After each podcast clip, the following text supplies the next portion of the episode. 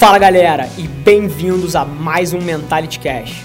Meu nome é Rafa Velar, apaixonado por negócios e esportes, sou Ironman, triatleta e empreendedor serial. A cada semana eu dedico alguns minutos do meu tempo para responder as suas perguntas, com o objetivo de te tirar da inércia, para que você possa atingir todo o seu potencial.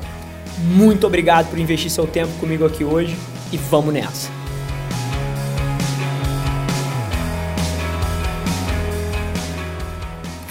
Hoje eu vou falar para vocês por que você não deve ter medo de tomar decisões.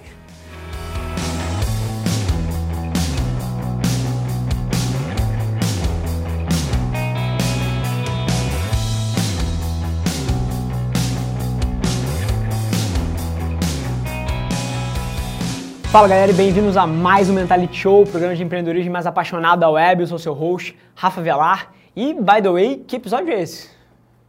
Alguém sabe? 41, 42, né? Cara, parece que foi ontem que a gente começou isso aqui. Eu lembro, a gente estava comentando sobre isso hoje, a dificuldade bizarra que a gente tinha para arranjar a pergunta no começo, né, João? é, era punk, foi a resposta do João. E hoje em dia, impressionante, cara. A gente estava aqui cinco minutos para gravar o programa, o time estava na correria, não tinha selecionado com antecedência as perguntas.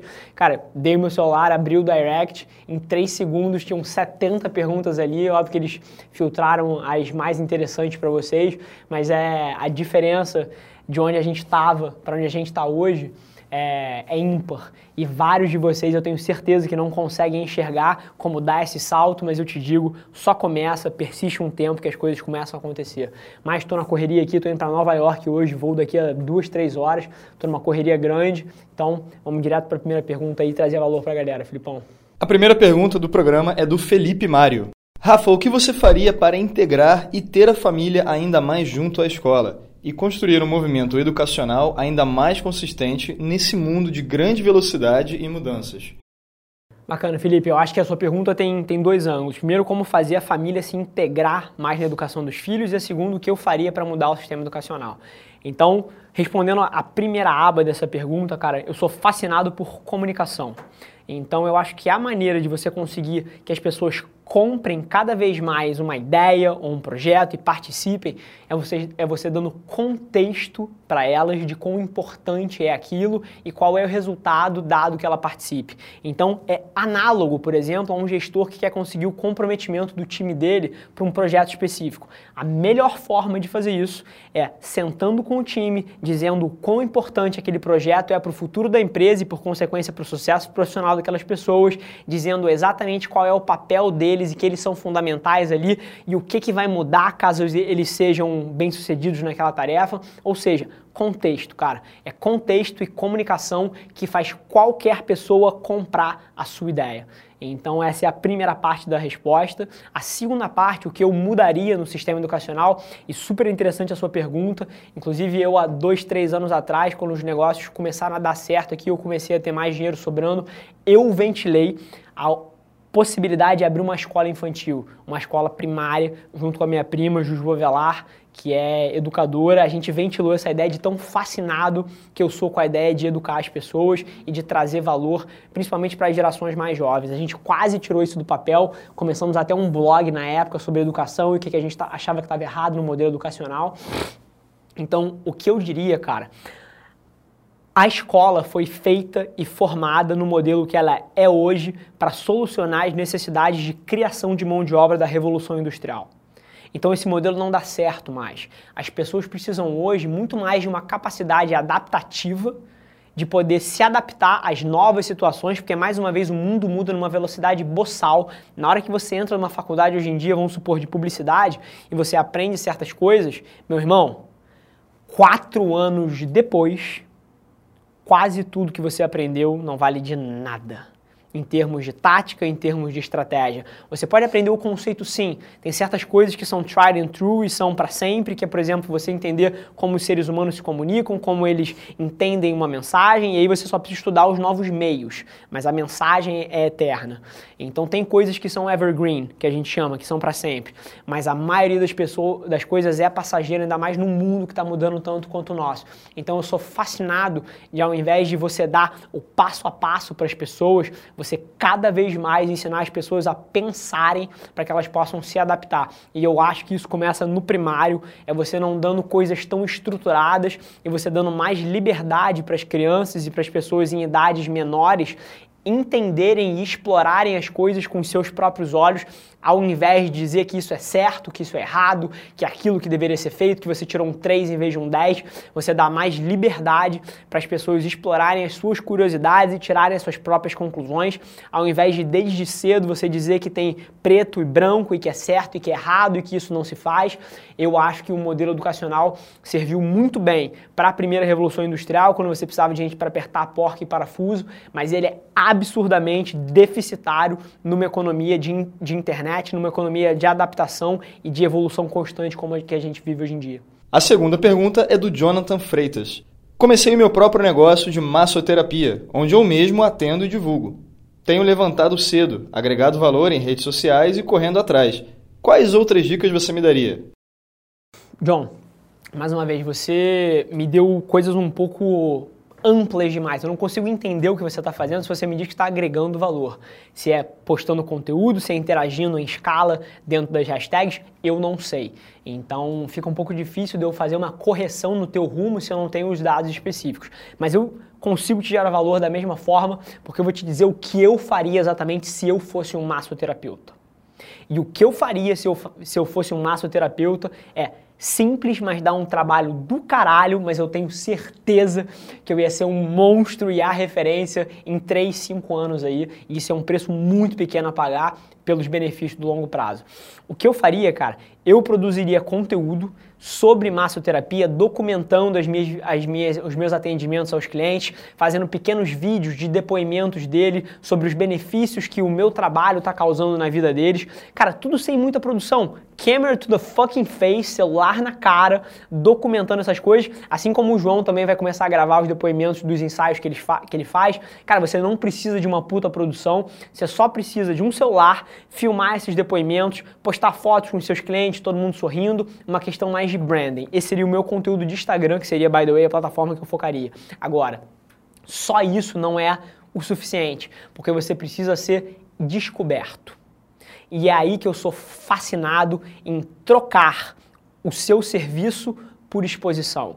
Então, eu usaria a ferramenta de search do Instagram para procurar dentro da sua região quem são os top posts ali. Procuraria por atletas, procuraria por pessoas que, que gostam de atividade física, procuraria por empresários, por pessoas que trabalham muito, que são as pessoas que se beneficiam muito de massagem.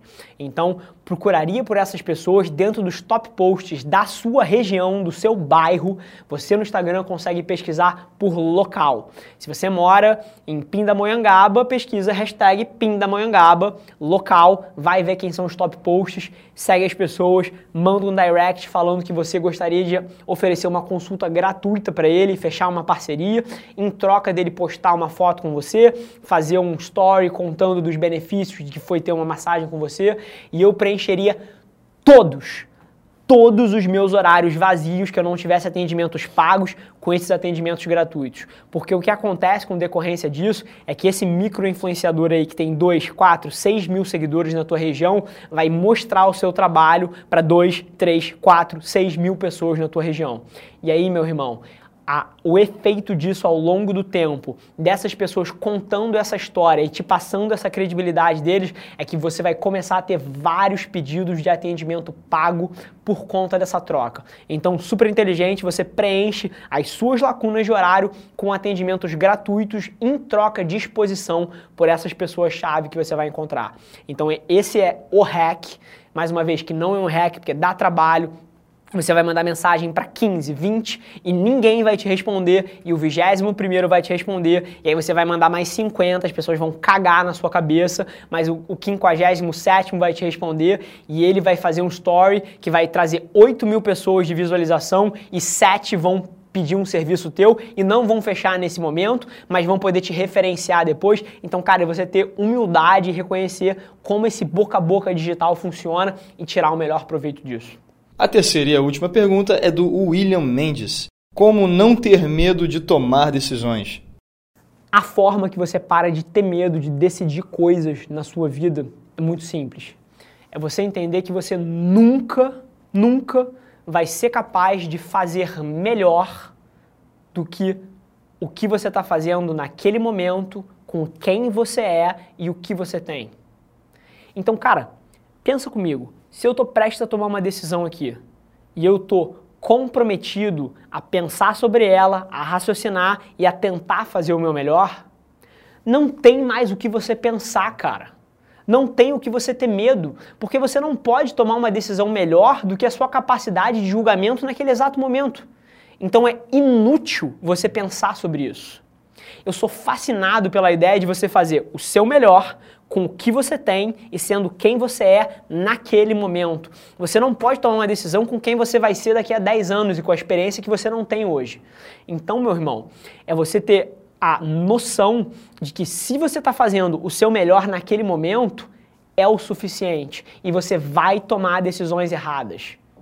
Ponto. Eu tomo elas todos os dias mas faz parte do processo e você só vai começar a aprender e a testar os seus limites e a pegar feedbacks reais a hora que você tomar essas decisões. Então, ao, ao, invés de eu enxergar isso como um processo negativo, eu enxergo como uma ocorrência natural. Eu já espero que eu cague no pau em várias decisões que eu tomo e eu simplesmente rolo com isso e me adapto com, a, com o andar das coisas. Você vai errar, faz parte do processo, mas se você está fazendo o seu melhor naquele momento, você não tem nada do que se julgar, porque é a única coisa que você poderia estar tá fazendo. Fechado? Temos a quarta pergunta aí. Eu nem pedi pra galera mandar a quarta pergunta, esqueci. Mas acho que já tá tão no sangue que a galera deve estar tá na, na competição aí. Manda lá, Filipão. A é do, do Instagram Mundos a Lutar. Rafa, segundo você, é melhor abrir um restaurante com comidas e lanches, como a maioria faz, ou arriscar gerar valor e disputar uma ideia nova, como um restaurante mais natural? Estou abrindo uma loja de produtos saudáveis e queremos fazer vídeos para Insta e posts para Facebook, além de interação e search via Insta. Bacana. É, primeiro até corrigir o teu posicionamento, porque fazer o que todo mundo faz, é, tem muita gente que faz e dá certo. É, aqui no Rio de Janeiro você tem vários casos, eu vou citar um, por exemplo, o TT Burger. Cara, vários lugares vendem hambúrguer, mas é muito mais a questão de como você se posiciona do que o que você faz de fato que diferencia a percepção das pessoas de você. Então, é você entender que você fazer um, um, restaurante de comida natural, existem outros restaurantes de comida natural. E existem outros restaurantes de comida normal. Mas é o que você vai fazer para contar a sua história que faz a diferença da percepção das pessoas de você. Você pode ter o melhor restaurante de comida natural do mundo, totalmente diferenciado, mas se você não contar uma história adequada, ninguém vai perceber dessa forma. Então, você tem que entender que sim, e, aí eu acho que vai do que você quer fazer. Você quer ter um restaurante de comida comum ou você quer ter um restaurante de comida natural? Aonde você tem mais inteligência, mais vantagem? Qual vai ser o, o, a opção que vai te dar um produto melhor em relação aos seus competidores? Eu acho que começa daí.